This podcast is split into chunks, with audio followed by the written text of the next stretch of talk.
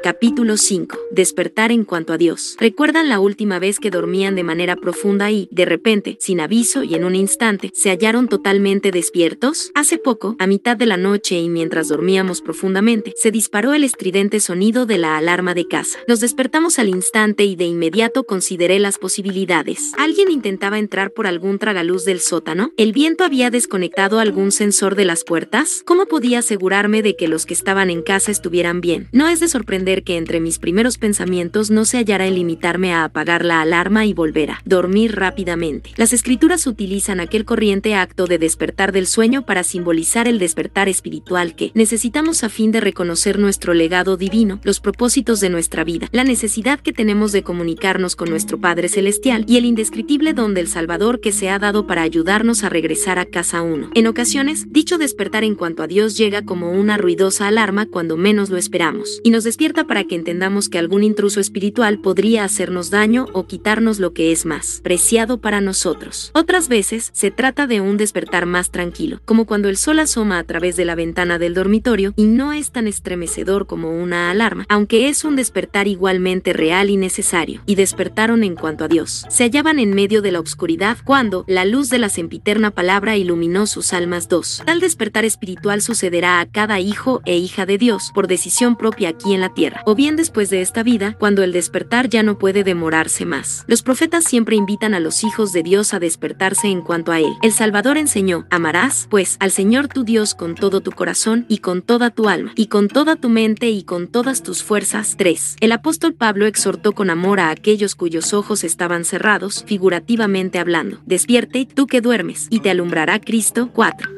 Las palabras introspectivas de Nefi constituyen un elocuente recordatorio de la necesidad del arrepentimiento diario. Aún en el caso de las personas rectas, despierta, alma mía, no desfallezcas más en el pecado. 5. Donde quiera que nos hallemos en nuestra senda del discipulado, abramos los ojos y despertemos en cuanto a Dios de manera más cabal. El rey Benjamín advirtió en cuanto a la alarma eterna de la divina justicia a quienes deciden demorar su despertar. Si ese hombre permanece y muere enemigo de Dios, las demandas de la divina justicia despiertan en su alma inmortal un vivo sentimiento de su propia culpa que lo hace retroceder de la presencia del Señor y le llena el pecho de culpa, dolor y angustia. 6. Donde quiera que nos hallemos en nuestra senda del discipulado, abramos los ojos y despertemos en cuanto a Dios de manera más cabal. El presidente Russell M. Nelson dijo, al empezar a captar siquiera un destello del modo en que el Padre Celestial los ve y lo que Él confía que ustedes harán por Él, su vida jamás será la misma. 7. El plan de redención de nuestro Padre Celestial. Todo comenzó antes de la creación del mundo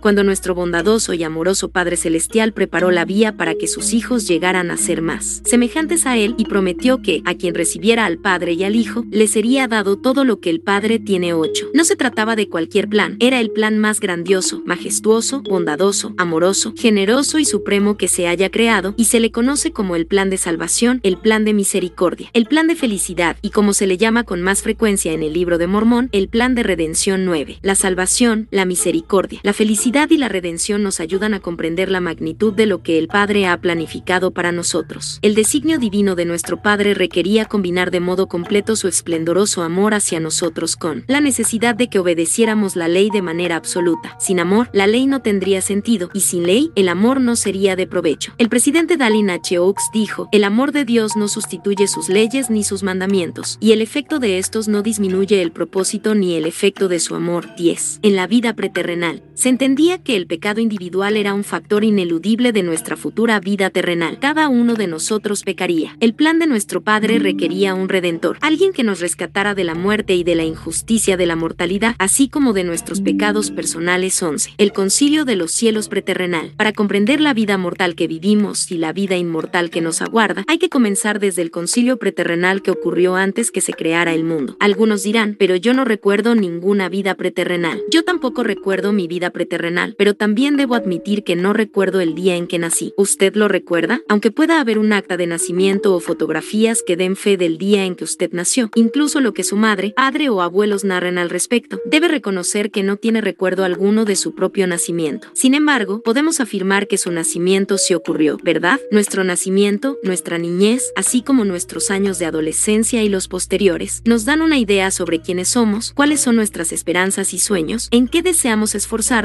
y qué queremos lograr, y nuestra disposición a hacer cosas que son difíciles en pos de un mayor bienestar a largo plazo. Tal como sucede con el día en que nacimos, no recordamos nuestra vida preterrenal. Del mismo modo en que confiamos en documentos oficiales o en parientes sinceros para conocer con fidelidad lo que ocurrió el día en que nacimos, depositamos nuestra confianza en la verdad y fidelidad de las palabras de las escrituras, como también en los profetas modernos, a fin de lograr una noción que es crucial en nuestra vida terrenal. El poeta William Wordsworth escribió estas hermosas palabras, tan solo un sueño y un olvido es el nacimiento. 12. En el concilio de los cielos preterrenal, el Hijo primogénito de Dios se ofreció a sí mismo para ser nuestro Redentor. Jim aquí, envíame. 3. Lucifer, otro hijo procreado en espíritu, rechazó el plan del Padre y ofreció en su lugar un malicioso ardid para salvarnos incondicionalmente, sin tener en cuenta lo que prefiriera cada uno, ni el albedrío ni la dedicación voluntaria. 14. Y en el que exigía todo el mérito para sí mismo. Lucifer dijo, envíame a mí, seré tu hijo y redimiré a todo el género humano, de modo que no se perderá ni una sola alma, y de seguro lo haré bien, pues, tu honra. 15. Lucifer no quería nada que tuviese que ver con leyes, mandamientos, obediencia ni responsabilidad, y sin ello no podría haber albedrío. Lamentablemente, esas filosofías falsas también se han extendido en nuestro mundo. Corior lisonjeaba a las personas diciéndoles que no necesitaban un Cristo, ni la expiación ni la remisión de sus pecados, ya que no era ningún crimen el que un hombre hiciese cosa cualquiera. 16. Aún hallamos entre nosotros gente que celebra que cada uno siga su propio camino y viva su propia verdad, y que desprecia la autoridad, las afirmaciones absolutas y la responsabilidad sobre los actos. Pero tales enunciados son versiones fraudulentas de la verdadera felicidad. Nosotros vivíamos antes de la fecha de nacimiento que se documenta en las actas de nacimiento de este mundo 17. Nuestra identidad individual está grabada en nosotros para siempre. Si existiera un acta de nacimiento preterrenal, en ella constaría que Dios el Eterno Padre es el Padre de nuestro espíritu 18. Nuestro crecimiento espiritual allá en el mundo preterrenal influye en quienes somos aquí de maneras que no entendemos por completo 19. Nosotros aceptamos el plan de Dios. Sabíamos que experimentaríamos dificultades, dolores y pesares en la tierra 20. También sabíamos que el Salvador vendría y que, conforme fuéramos dignos, a levantarnos en la resurrección nos sería aumentada gloria sobre nuestra cabeza para siempre jamás 21. Nuestro Salvador Jesucristo. Como partícipes en el mundo preterrenal, nos regocijamos de que Jesucristo, el primogénito del Padre, fuera nuestro Redentor 22, teniendo una fe excepcional y buenas obras 23. Estábamos preparados para venir a un mundo donde habría gran oposición, pecado y muerte. Tendríamos que vencer a Satanás en este mundo, pero ¿cómo podríamos hacerlo? El apóstol Juan declaró, ellos le han vencido por medio de la sangre del cordero y de la palabra de su testimonio. 24. Estos son los que han salido de la gran tribulación y han lavado sus ropas y las han blanqueado en la sangre del cordero. 25. La esencia del plan de redención requería que nuestro amado Salvador descendí era debajo de todo 26 e hiciera el sacrificio supremo de sufrir por todos los pecados, injusticias y muerte de un mundo caído. El modo en que vemos nuestra vida cambia a medida que despertamos en cuanto a Dios espiritualmente y en verdad. Creemos en Él, el Salvador de todo el género humano, así como en el plan de redención. Vivimos la vida de modo diferente conforme creemos en los susurros apacibles que nos recuerdan quiénes somos en realidad y con cuánta valentía apoyamos el plan de nuestro Padre en el mundo preterrenal. Los mandamientos, que antes parecían restrictivos, ya no son una carga, sino una bendición para ayudarnos a hallar el camino a casa. Por tanto, después de haberles dado a conocer el plan de redención, Dios les dio mandamientos 27. Nuestro propósito en esta vida es recibir un cuerpo físico y tener experiencias terrenales, entre ellas, las tentaciones y la oposición propias de un mundo caído, a fin de probarnos. Nuestro objetivo final es llegar a ser más semejantes a nuestro Padre Celestial 28. Testifico en carácter de uno de los testigos del Señor que no hay nada más importante en esta vida que el gozo espiritual y las bendiciones eternas que se reciben al tener fe en nuestro Padre Celestial y en Jesucristo y su expiación, al recibir el perdón de nuestros pecados, al demostrar nuestra valía mediante el guardar sus mandamientos y ayudar a los demás, y al hallar la felicidad en la familia y en otros lazos de amor. Despierte en cuanto a Dios y regocíjese en su plan de redención. Notas. 1. Vence. Por ejemplo, 2 Nefi 1, 13, 14, 23, Jacob 3, 11, Romanos 13, 11, 1 Corintios 15, 34, 2 Alma 5, 7, 3 Marcos 12, 30, 4 Efesios 5, 14, 5 2 Nefi 4, 28, 6 Mosía 2, 38, 7 Russell M. Nelson, Vivan como verdaderos milénicos, Laejón, octubre de 2016, 8 Véase Doctrina y Convenios 84 horas y 38 minutos, 9 Véanse Jacob 6, 8, Jerem 1, 2, Alma 42, 8, 15, 10 10. Dallin H. Oaks, El amor y la ley, Laihon, noviembre de 2009. 11. Veas Apocalipsis 13.8. 2. William Wordsworth, Ode, Intimations of Immortality from Recollections of Early Childhood, en The Oxford Book of English Verse, 1250-1900, ed por Arthur Killer Koch, 1939, página 628. 3. Abraham 3.27. 14. Bible Dictionary, War in Even. 15. Moisés 4.1. 16. Alma 30 horas y 17 minutos. 17. Véanse Jeremías 1.5. Doctrina y Convenios 93 horas y 29 minutos. 138. 53. 56. Moisés 6.36. 18. Véase Hebreos 12.9. 19. El presidente Dalin H. Oaks dijo, todos los innumerables seres humanos que han nacido en esta tierra eligieron el plan del Padre y lucharon para defenderlo. Muchos de nosotros también hicimos convenios con nuestro Padre con respecto a lo que haríamos en la vida terrenal. Aunque no se nos ha revelado de qué forma, nuestras acciones en el mundo de los espíritus influyen sobre nosotros aquí, el gran plan de salvación, Laihon, enero de 1994. 20. Véase Dalin H. Oaks, La verdad y el plan, Laihon, noviembre de 2018. 21. Abraham 326. 22. Days Job 38, 7. 23. Alma 13.3. 24. Apocalipsis 12.11. 25. Apocalipsis 7.14. 26. Doctrina y Convenios 88, 6. 27. Alma 12.32. 28. Ves Abraham 3. 24.26.